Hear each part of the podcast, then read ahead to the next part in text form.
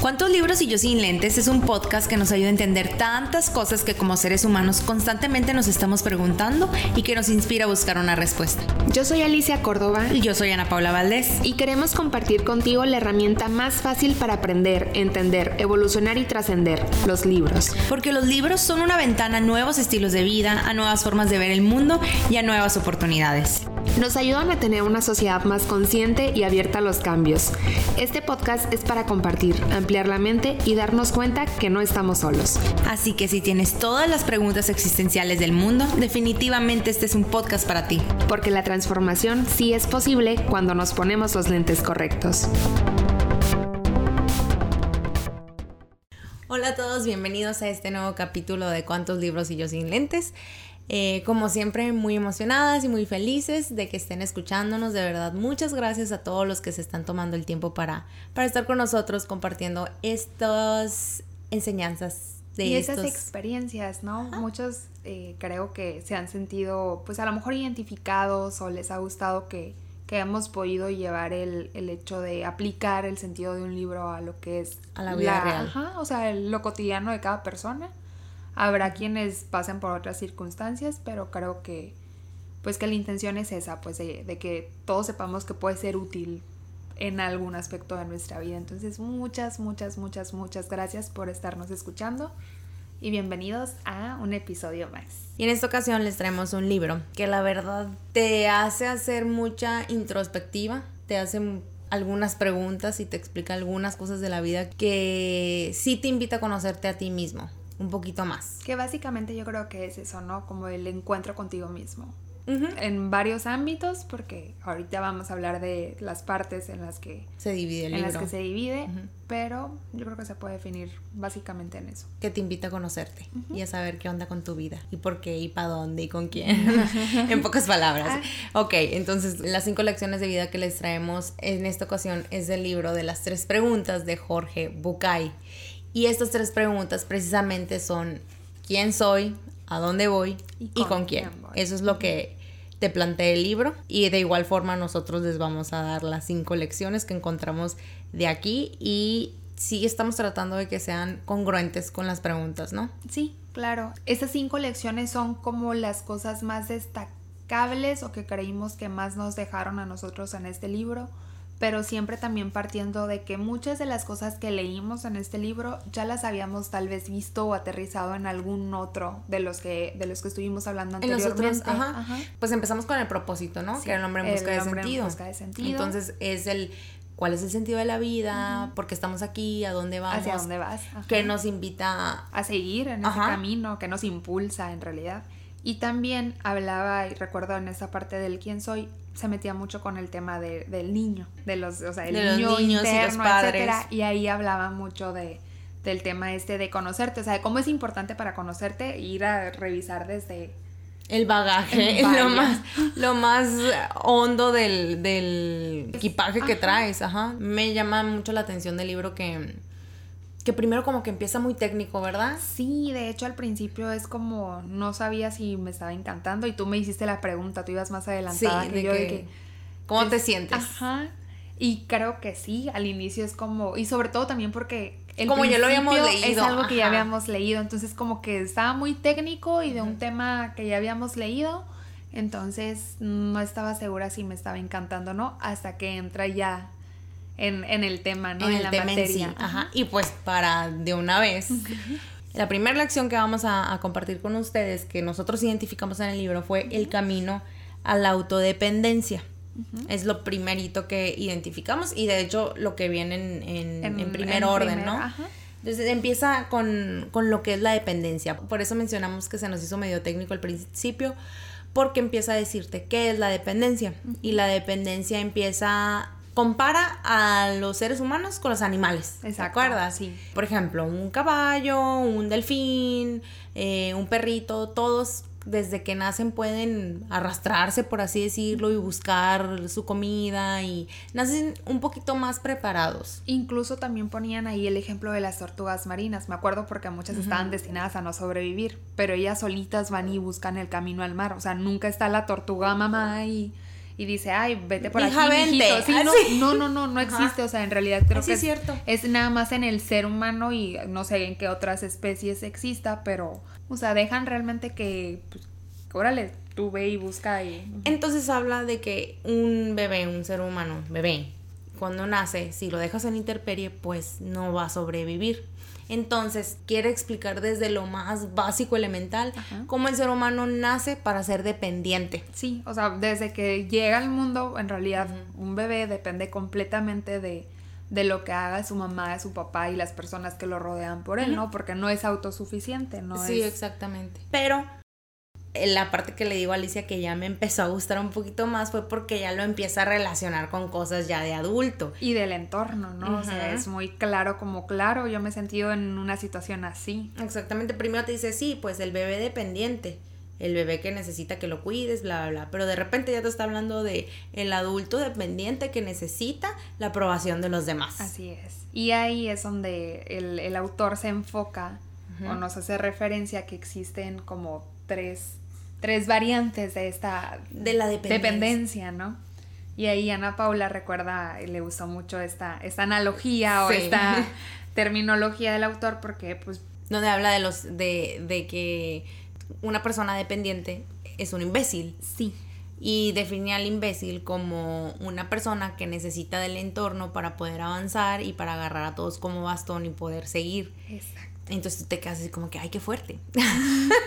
Pero eh, inmediatamente, o sea, primero lo define en esos términos donde ya te suaviza un poco la palabra y después te dice pues cuáles son los tipos. Los tipos de imbéciles que hay. Entonces, imbéciles intelectuales, que estos son los que siempre tienen que tomar una decisión en base a la opinión de una persona y, y es básicamente cuando le preguntas ¿y tú qué harías? Son no? los típicos que van por la vida diciendo, oye, ¿y tú, tú qué harías en mi lugar? Ajá. Oye, pero tú qué opinas? Y, por ejemplo, si está esta situación, ¿tú te irías por este camino o Que te irías por este otro? Le plantea como, eh, o sea, eh, dos o tres salidas. Probablemente él ya tiene la respuesta, pero no está seguro de tomarla. Decía que se rodeaba de un grupo como de expertos para, para tomar una decisión, pero no va a tomar la decisión si no recibió el consejo de alguien más o la aprobación de alguien Y más. ya lo tiene como definido, ¿no? ¿Quiénes son esas personas a las que recurre? O sea, generalmente una persona con, con esta característica siempre recurre a las mismas personas para tomar esas y decisiones. decía que se confunden con personas humildes y con personas muy agradables porque te toman mucho en cuenta y te dan a ti la O sea, que tú sientes de que, ay, mira qué lindo, quiere que yo lo aconseje. Yo le- sí. y en realidad es una carencia de Y en él. realidad es un imbécil. No, no es en Pero realidad sí. es por, por dependiente, pues. Es por ¿no? exactamente, No porque porque- piense en mí por lindo, porque quiera mi consejo. No, porque tiene mucho miedo de tomar Exacto. la responsabilidad o de tomar el, su, su- sus propias decisiones. La otra clase de imbécil era los afectivos, que son los que siempre están necesitando que les digas, te quiero mucho, eres bien importante para mí, no, mira, tú eres bien valioso. O sea, ese que necesita que alguien más le dé el apapacho.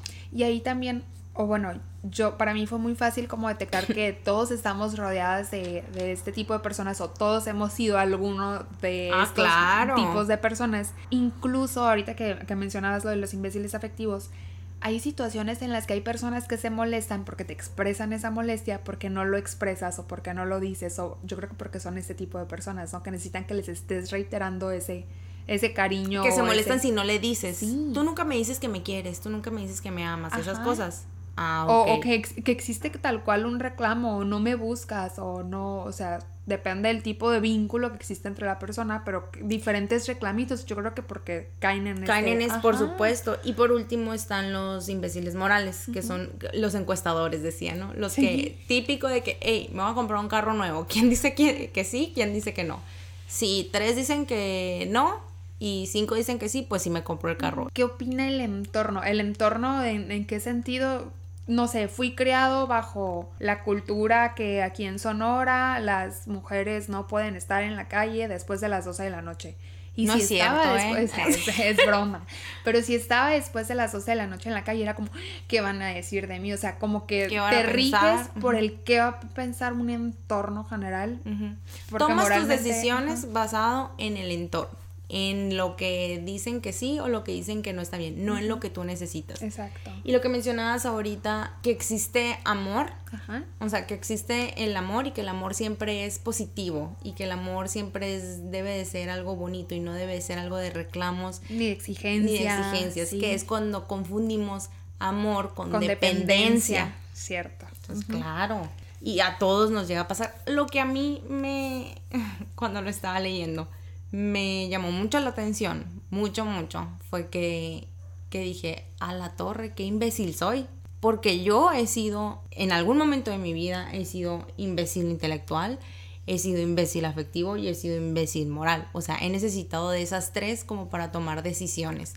Y no es para latigarnos, como siempre hemos dicho, para decir, ay, mira, no puede ser, yo soy esto, qué vergüenza, me avergüenza de mí. No, siento que este libro te lo hace ver así como que no te preocupes, todos hemos ido, o sea, nada más el punto aquí es identificarlo y dejar de hacerlo. Yo también me he sentido identificada con, con cada uno de ellos, o sea, creo que en determinado momento o he sido uno o he sido el otro, el otro, pero justamente una vez que él te, te plasma esta ideología, te dice que precisamente pues la forma para seguir adelante o salir o etcétera es el camino de abandonar esa dependencia, ¿no? Entonces, en ese proceso de individuos y de crecimiento que estamos llevando cada uno, pues es natural que en la medida que vamos creciendo vamos dependiendo y dejando de depender, como vamos dejando atrás ese, ese camino, como somos más conscientes de nosotros mismos, ¿no? Entonces, Exactamente. es como muy natural, o sea, es muy natural que nos hayamos sentido identificadas, como también es muy natural que de repente entendamos otros conceptos más adelante, porque estamos en esa etapa de, de, crecimiento, de cambio, etcétera. Sí, y como me mencionabas ahorita que estábamos platicando, nacemos para ser dependientes. O sea, es la naturaleza humana. Sí. Realmente. Entonces, acuérdense, este es el camino a la autodependencia y lo primero que tienes que, o sea, el primer paso para ser autodependiente al final es primero identificar la dependencia, o sea, qué es y en qué momentos yo la estoy manejando y te des este ejemplo muy fácil de los tres tipos de imbéciles. O sea, en determinados momentos de tu vida aplicas alguno de estos tres. Exactamente.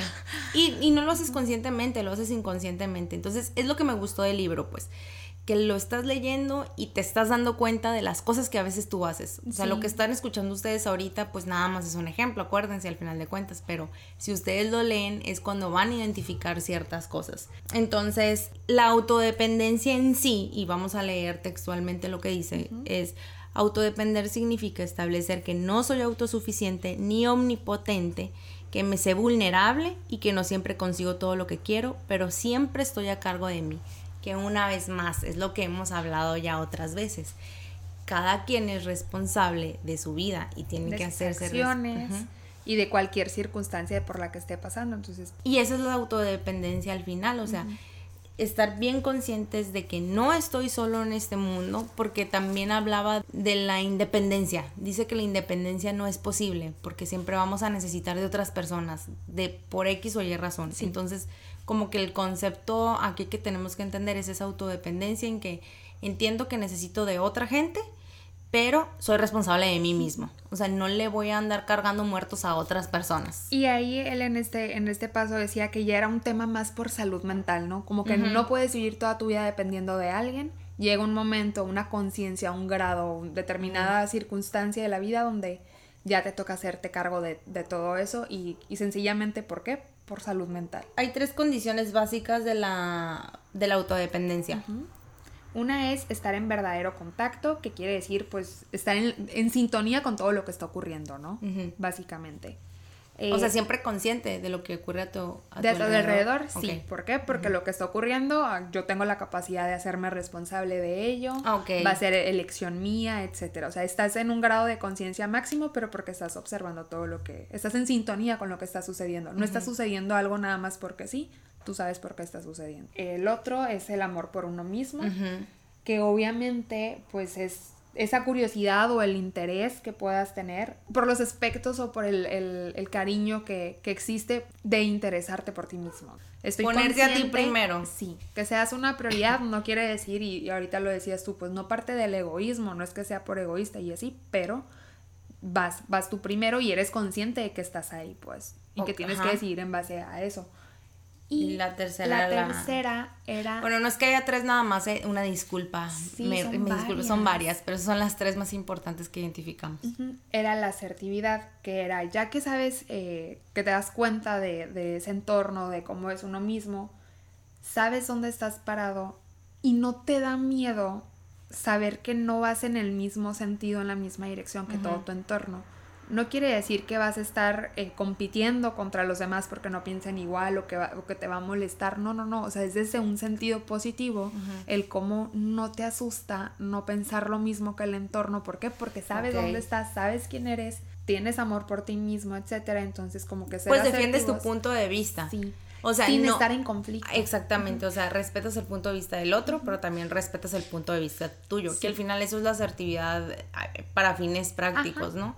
Entonces, para poder tener autodependencia, esto es muy importante, o sea, el, el verdadero contacto, que es el estar consciente del entorno, el amor por uno mismo y la asertividad. Y aquí, pues antes de pasar a la siguiente lección, nada más me gustaría recalcar algo que, que leí en el libro y que me gustó mucho, donde decía que evidentemente en este camino que es el quién soy, es súper importante, o sea, te vas a ir conociendo, vas a ir descubriendo estos aspectos, vas a ir formando tu, propio concepto de autodependencia, etcétera.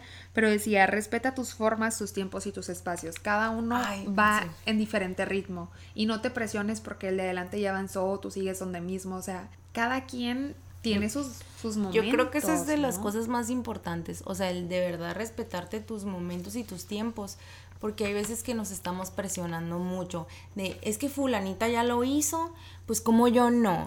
Y en realidad si estuviéramos en otra etapa, estuviéramos cayendo en, en lo de el imbécil moral porque el entorno te está dictando que tienes que hacer eso. Y esto ya nos abre espacio, precisamente todo lo que estamos hablando a la segunda lección que es ser protagonistas de nuestras vidas. O sea, ¿qué es ser protagonistas de nuestras vidas? Es realmente ponernos en primer lugar a nosotros.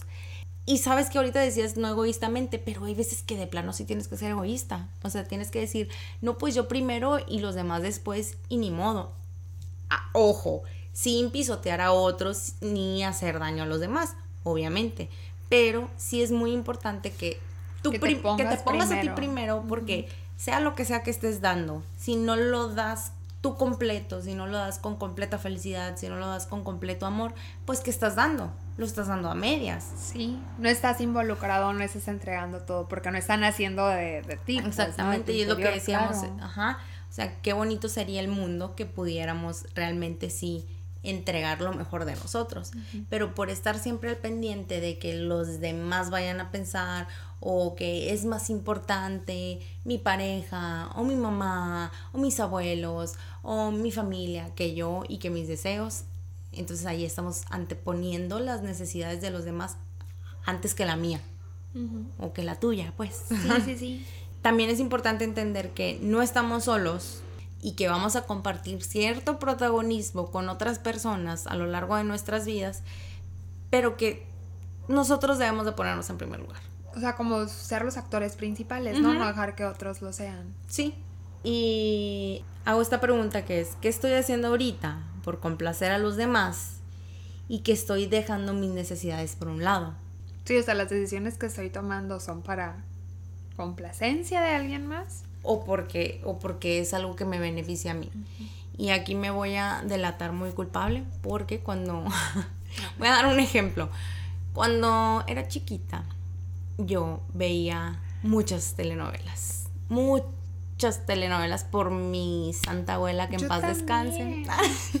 Entonces, lo que, me, lo que siempre me llamó la atención de las telenovelas, y voy a dar un ejemplo demasiado concreto, las típicas novelas de Televisa, ¿eh? O sea, de la esas barra Televisa completa. Sí, sí, sí, sí, horribles. O sea, una de las cosas, deja tú las heridas de la infancia que te, que te arruinan la vida.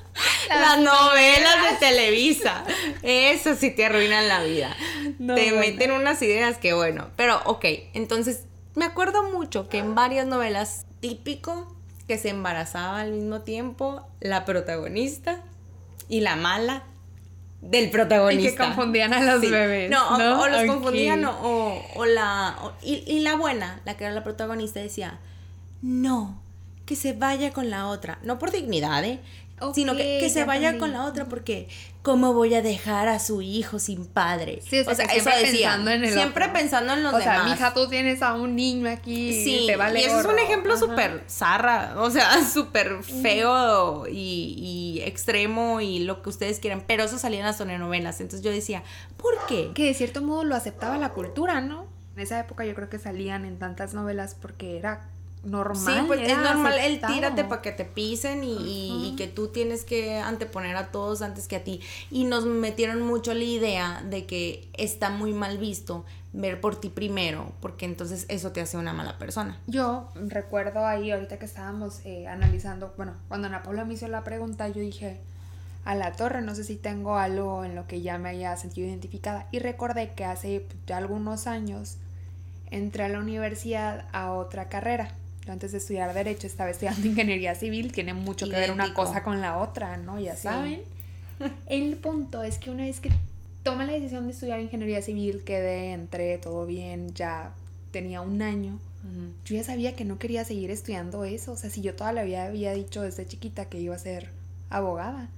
¿Ah, sí? ¿Y qué hacía yo en ingeniería civil? No tengo idea. Civil? Pero una vez estando en civil, seguí adelante con la carrera porque no sabía cómo decirles a mis papás que siempre no. O sea, yo tenía la presión de mi entorno de. Sí. A lo mejor pensaba que los iba a desilusionar o... ¿Cómo iban a reaccionar? Sí, o sea, en realidad, obviamente fue completo apoyo, pero yo me sentí muy presionada por, por lo que podía decir mi entorno. y no nada más mis papás, probablemente también que iban a decir mis amigos, o sea, ya estás estudiando. Sí, el típico, ya te metiste, ya te metiste una carrera, acábala. Porque si no, la gente te va a ver mal como que eres el típico desertor. Sí, o lo que y aparte, o sea, yo no me identificaba con una persona que no tenía claro lo que quería y claramente no sabía lo que quería. el punto es que me aventé otro semestre Así con la... con el ya. Ya que te querías cambiar. Sí, pero no sé cómo decirlos y no sé qué va a pensar todo el mundo de mí. Entonces me dejé llevar mucho por el entorno. ¿Y qué pasó al final? O sea, ya que... En cuanto les dije a mis papás fue como... Para mi papá fue un alivio, una salvación. Mi mamá me dijo que ella sabía como que no era lo que quería, pero a fin de cuentas me estaban apoyando. Y, ese es el problema, pues, o sea, ponemos a otros en primer lugar antes que nosotros y resulta que al final de cuentas ni era tan malo como nos imaginábamos, o sea, las consecuencias. Ni era tampoco lo que ellos querían. O sea, ellos cero querían que yo estuviera a fuerza haciendo una carrera que sabían que yo no quería. O sabes que aunque hubieran querido. Ah, bueno, sí. Aunque hubieran querido que fueras ingeniera civil. Sí. Ah, sí se dice ingeniera. Se dice ingeniera. Ah, ok. Sí, sí, sí. Es correcto. aunque hubieran querido que fueras ingeniera civil, pero ¿quién va a vivir esa carrera por el resto de su vida? Exacto. Yo eh, ahí, en alguna de las materias, en algún momento de la carrera, vi y yo dije, a la torre, quiero hacer esto toda la vida. Y yo, no, ¿qué hago aquí? Sáquenme. Pero ¿cómo le hago? Si ya me metí, ya tengo un y tú reflexionaste, pero imagínate todas las personas que o terminaron esa carrera o siguen rigiendo su vida por... O la abandonaron. sí, o o por, o sea, por cubrir las necesidades de los demás y no las tuyos. Sí, sí, sí. Y pasa mucho. O el ejemplo que te decía también ahorita de cuántas cuántas personas no han salido del closet y no estoy diciendo nada más de jóvenes, estoy diciendo de personas ya adultas. ¿Cuántas personas no se han atrevido a salir del closet? Eh, y de vivir una vida tranquila y en paz y siendo 100% lo que son, porque qué va a pensar mi mamá, qué va a pensar mi papá, o mi abuelito le va a dar un infarto si se entera, o mis amigos, mi entorno, o sea, y estás viviendo una realidad que no te corresponde y no estás completamente en paz. Sí, también creo que es algo muy, o sea, muy de hoy, es muy frecuente. Y, es un ejemplo, ¿no? Y es un ejemplo nada más, o sea, aquí nos podríamos pasar toda la noche sacando ejemplos de cómo siempre anteponemos el, el cómo se va a sentir la otra gente antes que nosotros cómo se va a sentir si salgo del closet, cómo se van a sentir si, si cambio de carrera, si me mudo de casa. Y realmente. eso es lo, lo padre de este libro, ¿no? Te hace reflexionar sobre muchas circunstancias en ese sentido. Y se te vienen muchas cosas a la cabeza. ¿Por qué? Porque lo que está buscando el autor es eso. De hecho, te hace muchas preguntas sí. Eh, durante la lectura y eso es, se los recomendamos. Nosotras estamos dando una interpretación ahorita, pero conforme lo lees tú, vas captando, son tantas cosas las que aborda que tú vas captando lo que te va quedando en ese momento. Sí. Pero sí es esto, esto muy importante que aborda de ser el protagonista de nuestras vidas. y, y realmente es algo que tenemos que empezar a acostumbrarnos. Y como dijimos ahorita, sin pisotear a nadie, pero siempre viendo por nosotros porque el que va a vivir en nuestro cuerpo toda la vida somos nosotros y nuestra vida somos nosotros. La tercera lección es la congruencia en el camino. Y esta ya corresponde al a dónde, voy. Aquí eh, los primeros tres puntos que nosotros encontramos destacables e importantes mencionar, pues era primeramente el propósito. Y en el propósito ya lo vimos en, un, en el segundo episodio con el Con libro del Frank. El hombre en busca del sentido, que se trata precisamente de, de encontrar esa, ese sentido, ese, ese motivo por el cual vas a seguir adelante para Ajá. algo, ¿no? Entonces no vamos a abundar mucho en, pero, Pero este eso lo autor en el libro es trascendental para saber a dónde voy y saber cuál es mi propósito. Para poder ser congruente con el camino que estoy recorriendo, necesito saber mi propósito. Exacto. Y es bien importante esto. Yo no puedo conocer mi propósito, no puedo saber cuál es mi meta si no me conozco a mí. O sea, si no sé ¿Quién soy? quién soy, si no he identificado si soy dependiente, si me pongo en primer lugar a mí o me pongo al final, o qué es lo que estoy haciendo en este momento y cómo me estoy rigiendo. Y ahorita que mencionas eso, me acuerdo precisamente de- del siguiente punto, que es el tema del rumbo, ¿no? Y el rumbo hace hincapié o el autor lo maneja, que es la dirección que vamos a tomar para seguir ese, ese propósito Exacto. o ese camino. Y ahorita que mencionas el quién soy, recuerdo de la, la- él, él es enfático en dividir que es una meta, que es un camino y que es el rumbo, para Sí. que no confundas. La meta es a lo que quieres llegar una vez que tú sabes quién eres, porque es importante conocerte primero porque vas tras un objetivo, ¿no? Sí, y lo vas a y lo vas a fijar en una meta, o sea, cuál es voy a llegar y voy a hacer esto.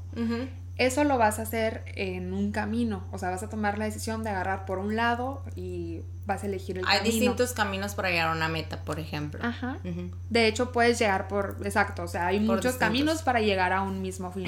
Pero el autor aquí hace hincapié en el rumbo, diciendo que no tenemos que perder la dirección de cómo vamos a llegar a ese objetivo. Ajá. Y en esa dirección también nos dice que existe en la vida, en ese camino, al llegar a ese propósito, fijarte esa meta, los rumbos equivocados. Y en esto es súper importante recordar que durante ese trayecto van a ocurrir cosas que a lo mejor son problemas, a lo mejor no te van a gustar, a lo mejor te van a doler, pero no quiere decir que vayas por el, por el rumbo equivocado. En realidad quiere decir que es parte de la De eso. experiencia de ese mismo, de esa misma dirección. y que es lo que también menciona de congruencia precisamente, o sea, Ajá. de mientras estés recorriendo tu camino tienes que ser congruente con las metas que tengas, porque vamos a un ejemplo muy sencillo, por así decirlo. Quiero ser el mejor chef del mundo. Ah, ok, sí. O sea, sí, quiero ser el mejor chef del mundo. Esa es mi meta. Mi camino, pues tengo varios caminos. Puedo meterme a estudiar en- a una universidad, ajá, una universidad muy prestigiosa. Ese es el camino y ahí me voy desarrollando. La otra es, me meto a una universidad, la que sea, pero yo empiezo a indagar y a tomar cursos por Investigar por mi fuera, ajá, practicar. Eh, la otra es me voy a otro país. O sea, hay infinidad de caminos. Pero el rumbo es cuando tomo el camino que sea, que me va a llevar a esa meta. ajá. ajá, eh, ese rumbo es las cosas que haces durante ese camino. O sea, porque si me voy por el camino de me metí a una universidad muy prestigiosa, pero no me pongo a cocinar nunca, No estudio. no pruebo la comida, no, no empiezo a hacer las cosas para, em, para poder convertirme en eso que quiero, pues realmente no hay congruencia. Sí, o y sea- no tienes rumbo y no tienes dirección, o sea, estás en un camino pero perdido. Sí, no estás pocas poniendo palabras. nada de tu parte para que esas cosas estén funcionando. ¿no? Exactamente. Y no quiere decir que mientras estés estudiando lo, a lo que te quieres dedicar y te sientas realizado, no te frustres. O sea, ahí, ahí es donde decía lo de los rumbos equivocados. No, no está equivocado tu, tu rumbo, no estás equivocado en la dirección. Sencillamente Pero hay van a pasar cosas que no te gustan. que no te van a gustar y es parte de la misma dirección. Y fíjate, me acuerdo mucho ahí de un ejemplo que pone. Eh, él pone demasiados ejemplos, ¿eh? entonces ya hasta nos revolvemos entre Sí. todos. Pero sí me acuerdo mucho de este que decía que es más fácil ser infeliz que ser feliz. Porque ser feliz implica un esfuerzo. Porque ser feliz implica ser congruente, porque ser feliz implica que vas a poner de tu parte para hacerlo. En cambio, una persona infeliz pues se rindió a la primera, a la primera, a, la, primera. Y justo ahí también aborda el, el, tema y llegaste al, al, clavo con esa metáfora que es, ajá, en el camino mm, a lo mejor no te sale a la primera, no, a lo mejor no te sale como tú esperabas, con, ¿no? Pero no te rindas. Sí. O sea, vas en el camino correcto, vas en la dirección correcta, ya Estás tienes definida tu meta. Hay congruencia en ese camino, no te rindas, o sea, sigue adelante. Y ahí recuerdo una frase del libro que, que, que me gustó y que yo creo que es como muy clara que dice, los problemas por sí solos no provocan el sufrimiento, quizás sí tristeza, pero no sufrimiento. Entonces cualquier cosa que esté pasando, que te esté frustrando, etcétera, sí a lo mejor va a provocar un estado de ánimo en ti que te va a descontrolar porque no es algo que esperabas, pero no es algo en lo que, o sea, no es un sufrimiento en lo que te tengas que quedar ahí. Que también es mucho lo que menciona de la diferencia entre dolor y sufrimiento, pues, o sea, en la vida va a haber cosas que te duelan, que es inevitable, van a pasar cosas que no están bajo tu control, que te abandone alguien, que se muera alguien, que lo que sea, te pueden pasar muchas cosas que te van a doler al final de cuentas, pero dependiendo de tu actitud y de cómo lo veas, tú le vas a dar la vuelta y tú vas a saber si, si agarras eso como experiencia o si te martirizas para toda tu vida. Y a eso es a lo que se le llama sufrimiento. Cuando ese dolor lo agarras y no lo dejas ir y ahí estás toda la vida con eso. Sí, y, justamente dice, pues parte de ese camino que te lleva a la felicidad, que es lo que estás buscando, pues implica necesariamente algún tipo de dolor. No que te quedes en sufrimiento, pero te va a doler algo. Pero te va a doler algo. Y ahí entra mucho el tema del optimismo, ¿te acuerdas? Sí.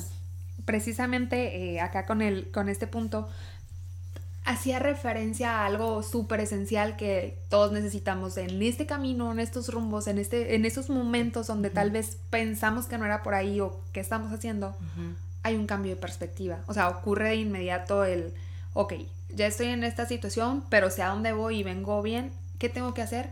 Cambiar la visión de cómo está este panorama, indefinidamente. Y sabes que ahí te voy a dar un ejemplo. No sé qué tengo, que me han chocado en cinco años. Y es en serio, no es como el video de yo no choqué, me chocaron. no, sí me han chocado por alcance cuatro veces. En cinco años. En cinco años. Nunca he chocado. O bueno, en cuatro. Ajá.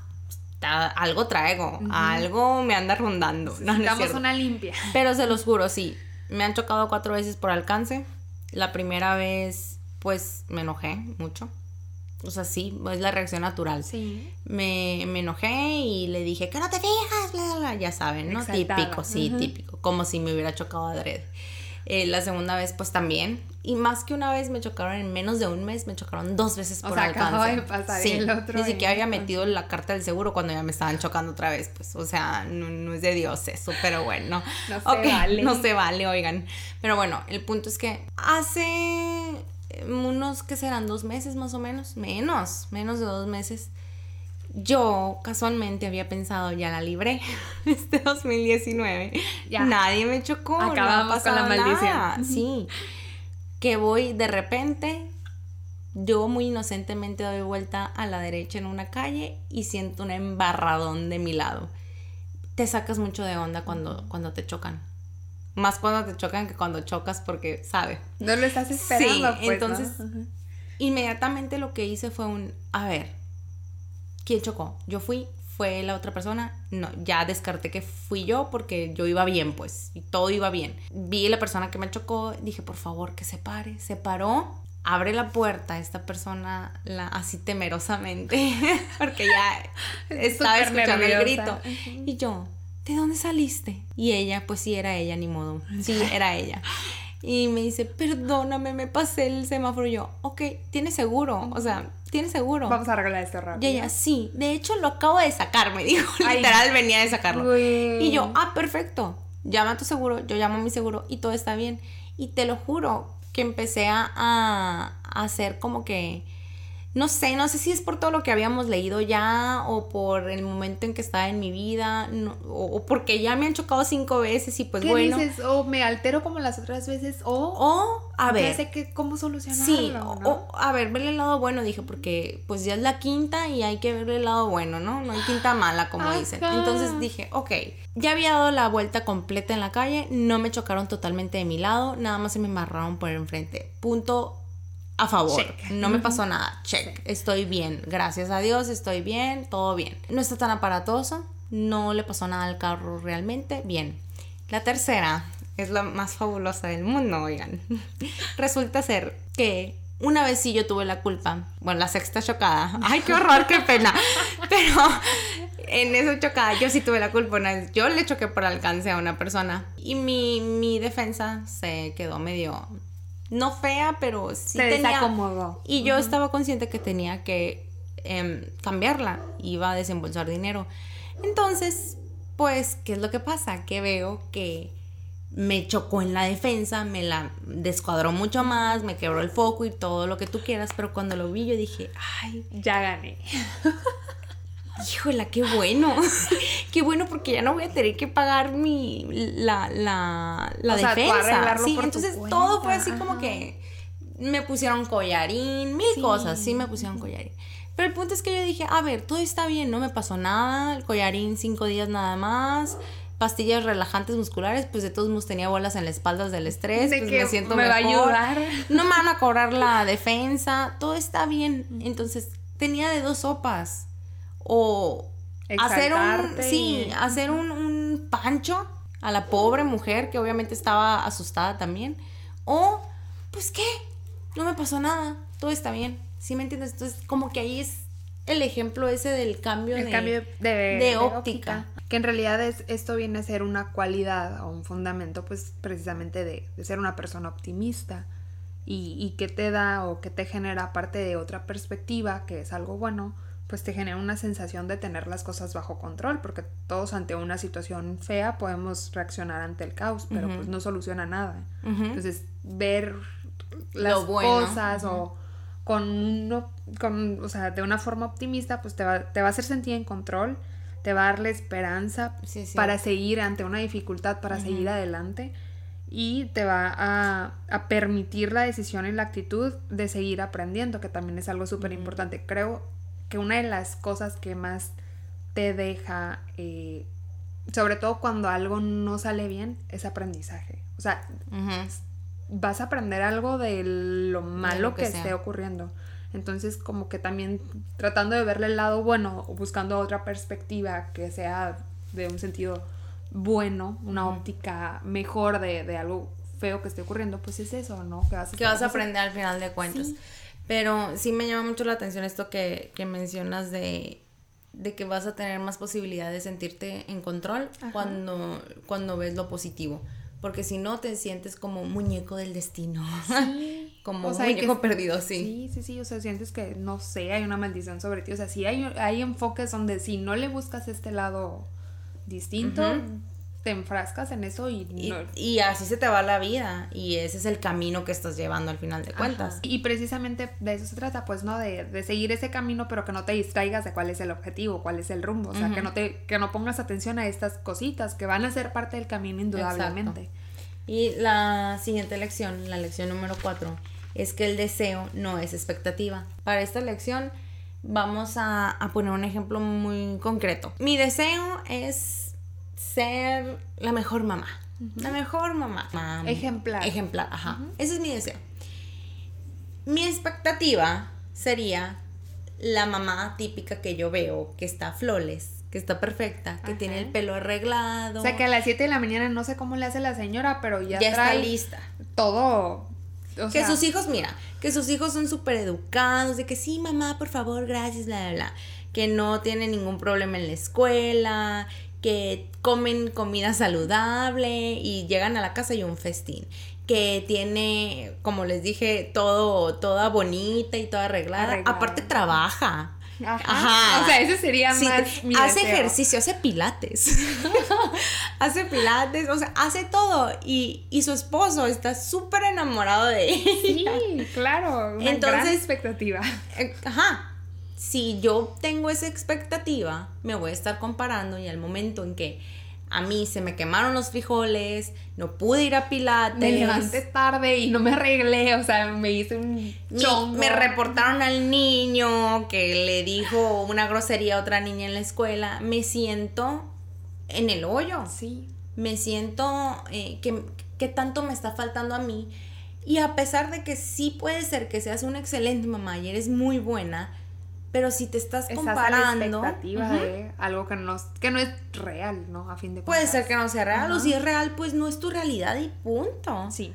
Porque puede ser que haya otras personas que, pues sí, que la verdad tienen a ángel, no sé qué tengan, que todo se les que da. Se les da. Pero va a haber otras cosas que no se les den. El punto aquí es que, independientemente de si es real su fachada o no, o lo que están cumpliendo otras personas o no, tú no tienes que estar Comparándote. Sí, principalmente comparándote con eso. Que creo que ahí es cuando caes en, ese meollo, ¿no? O sea, si no quieres vivir en un mundo de expectativas, tienes que dejar de compararte. Lo que está ocurriendo a, otras personas no tiene que ser lo que te está ocurriendo a ti. Y no te tiene que afectar a ti.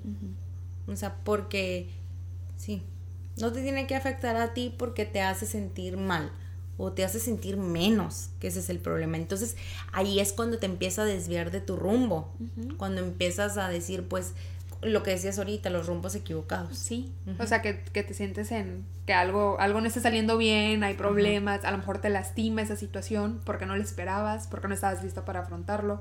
Y también o recuerdo... porque estás todos los días con, con esa visión de comparación recuerdo justo en ese punto, hay una, frase del libro que es justo eso que acabas de decir. Dice, no dejes que la elección de otros, por glamorosa que parezca o por muy atractiva, sea lo que determine tu propio rumbo.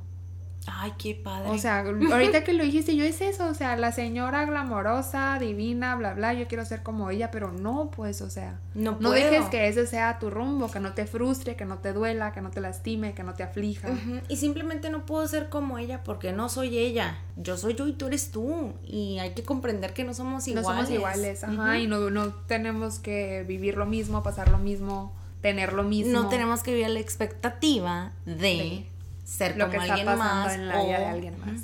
entonces no ese es el punto, no confundir lo que deseo con la expectativa de eso que, me marca lo que deseo al final de cuentas. Cada quien es libre y cada quien hace lo mejor que puede hacer. Ese es el punto, hacer lo mejor. O sea, si yo doy lo mejor de mí, ¿por qué me tengo que comparar con alguien más? Pero es muy común, se, dice muy fácil. Todo esto que estamos diciendo lo decimos muy fácil, pero Claro. Es muy difícil llevar a cabo todo esto al final de cuentas, pero se puede. Entonces nada más es pues ponerte el chip de que sí se puede.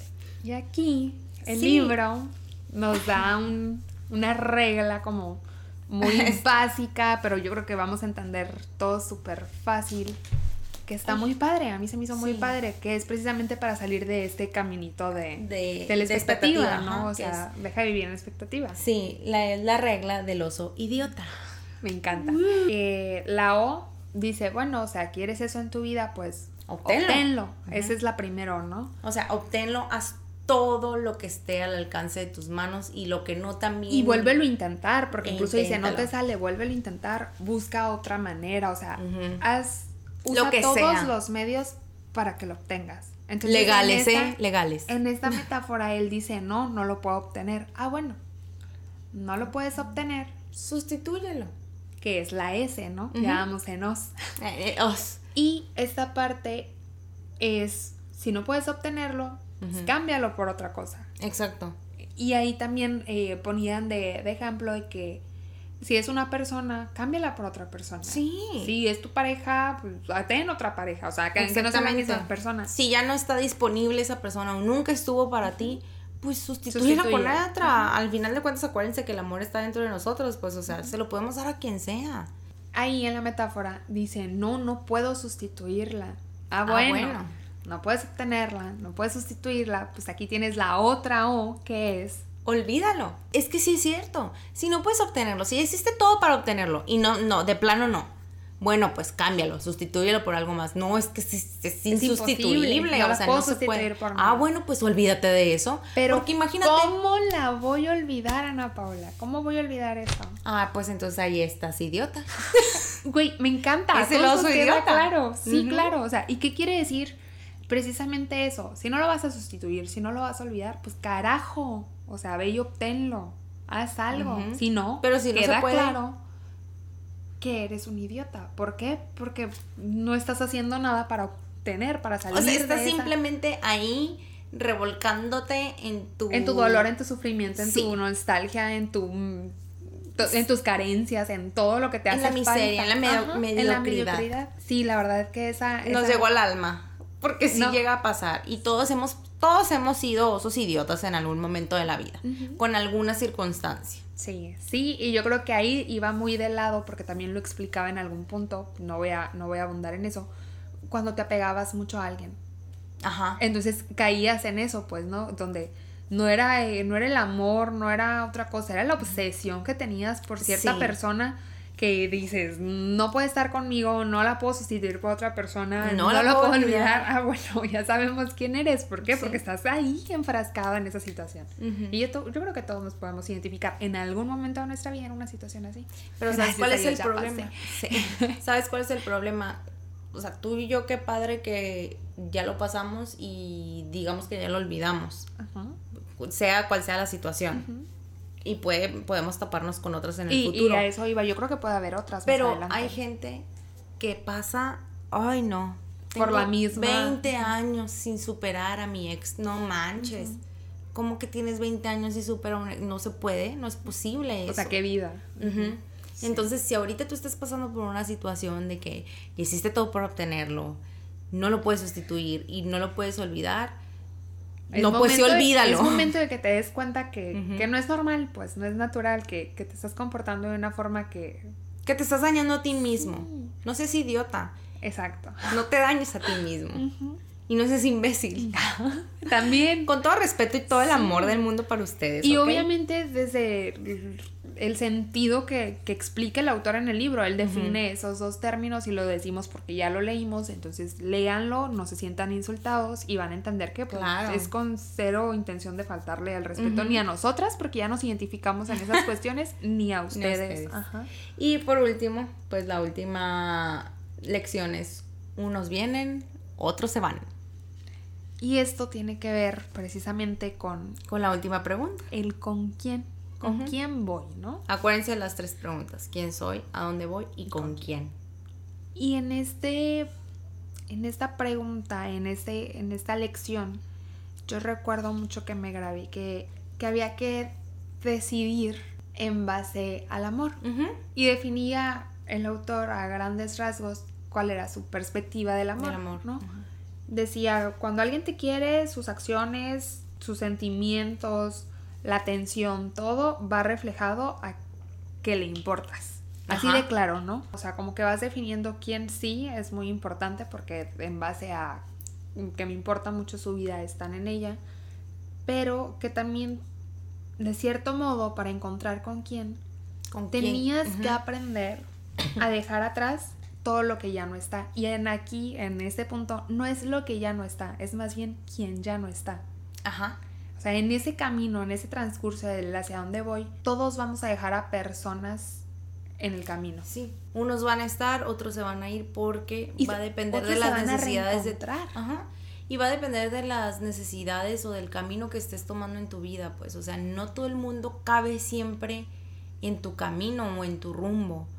Entonces aquí el, el problema es cuando te empiezas a aferrar a las personas que de plano ya tienen que salir de tu vida. También recuerdo que decía, cada vez que algo llega, desplaza lo anterior y eso deja de ser. Pero en muchas ocasiones nos aferramos a que, a que no se vaya. O sea, que está claro que esa persona ya va a salir porque no vamos hacia la misma dirección. Y estás aferrado a que permanezca. Entonces ahí te entorpece. Sí. Y ahí también el autor eh, recomendaba mucho y, y habla específicamente de ese tema del duelo. ¿Por qué? Porque es importante aprender a, Ah, a soltar, pues, a dejar ir. Ese duelo no significa necesariamente que fallezca, muere alguien, sino que simplemente sale de tu vida. Sí, y ahí puede ser un divorcio, amigos que eran amigos y que dejaron de serlo, eh, un pleito con tu familia, o sea, situaciones que en las que por alguna circunstancia una persona que era muy importante en tu vida deja de estar en ella, tranquilo, o sea, es parte de, ese mismo es parte del proceso. Hay veces que pasa hasta con la misma familia y es muy, eso es muy doloroso. Sí. O que, o que tienes que estar con, con tu familia en en cierta medida, o sea, ya no puedes, no sé, me ha tocado que hay personas que tienen, no sé, una hija que tiene muy mala relación con su mamá y que todos los años que vivieron juntas, pues era una monserga vivir juntas. Y ahora, ya que se separan y se ven una vez al año nada más, pues todo es dulzura, porque nada más se ven un cachito del año. Sí. Pero hay veces que tienes que aceptar eso y no tienes que aferrarte a la idea de que no, pues es, que es mi mamá. O, es mi mamá y tengo que, que, que ah, tener una excelente relación con ella 24, 7, 3, 6, 5. No es cierto, o sea, pasa que no, entonces tú tienes que saber delimitar tus relaciones y a quién y con quién vas en el camino. Y puede ser que, pues sí, pues tu mamá va en tu camino contigo, pero si tu mamá nada más le corresponde ir una semana en el camino contigo, pues perfecto, es un común acuerdo, es para los dos, no pasa nada. Pero hay que estar muy consciente de esto, pues de, de quién está en mi camino y si de verdad está aportando a mi camino o si le tengo que decir adiós. Y ahí había también algo, bueno, tenía varias metáforas en esta, en esta parte del libro, pero recuerdo muy bien que decía que él pensaba que iba solo en su camino. Eh, hablaba una metáfora, ¿no? en específico. Y creía que era el único en ese camino porque no se había topado con nadie. Y de repente a lo lejos ve otro, carruaje, se acerca y ve que hay otra persona y deciden acompañarse en el camino. Le causó tanta felicidad. Era un completo extraño, pero le causó tanta felicidad. ¿Por qué? Porque a fin de cuentas vas a estar bien y más adelante vas a toparte con personas que tienen que estar en el mismo rumbo que tú y que van a venir a hacer esa diferencia. Pues, o sea, lo que pasa, lo que se deja atrás es por algo. Acéptalo. No te aferres. Sufre, o sea, sufre tus etapas de duelo, pero no te aferres a que tenga que estar ahí deja que, siga fluyendo el, rumbo, ¿no? Y aborda otros temas, la verdad, esta, esta parte del libro, pero quisimos como que acotarlo a eso, al, que, a entender que siempre vas a tener compañía, que va a haber gente que va a entrar y va a salir de tu vida, dependiendo de las etapas, que es importante vivir el duelo de cuando ya no están para poder vivir esa emoción y sacarla y seguir, adelante, por supuesto, no aferrarte y entender pues que que vas a tener muchos tipos de, de, personas en tu vida y que las vas a amar en mayor o menor intensidad y que ahí van a estar y que puede ser que ellas te quieran pero no te lo demuestren de la misma manera que tú. Esa es otra cosa que aborda pero no la vamos a tomar, tocar ahorita porque mm, espérenlo más adelante. Sí, va a haber un, libro que, donde vamos a abordar ese tema específicamente. Pero en pocas palabras es eso. Y si se fijan, todo esto eh, va en orden.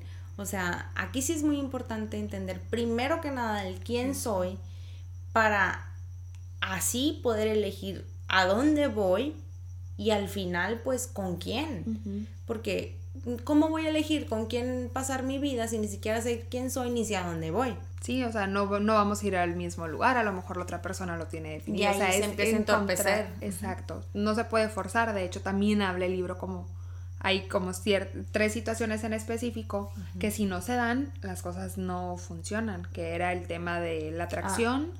la confianza y, el, amor. como tal. Pero si una de ellas falta, por más que estén los dos centrados en que se den las cosas, pues no va... Es como una mesa de tres patas, decía, ¿no? Cuando falta un...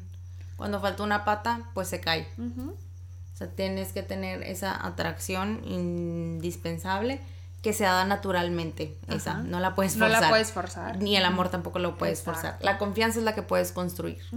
Entonces tienes que tener esas tres para poder tener una relación íntima con alguien que te acompañe en el camino. Exacto. Eh, este es un libro bastante, no, no denso, pero sí extenso en, en aprendizajes. O sea, es muy reflexivo, como les dijimos ahorita. El autor te va haciendo muchas preguntas a la medida que vas leyendo todo, que hay muchos tecnicismos, interactúa contigo. O sea, vas en la lectura y te dice, y pregúntate esto, y fórmulate esto, y analiza esto.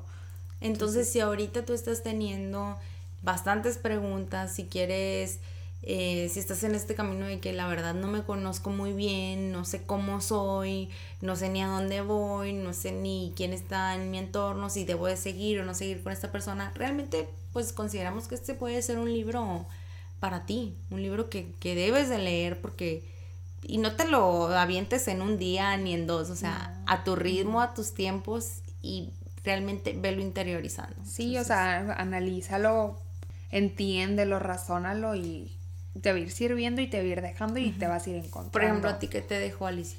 Eh, a mí me dejó, es que yo creí que ya había entendido como estas etapas de, de quién soy y qué puedo hacer para cambiar y así, hasta que vi que estaba enfocado como en... Eh, que había otro, otro laberinto, pues, ¿no? Otras cosas que resolver. yo, madres, o sea, sí.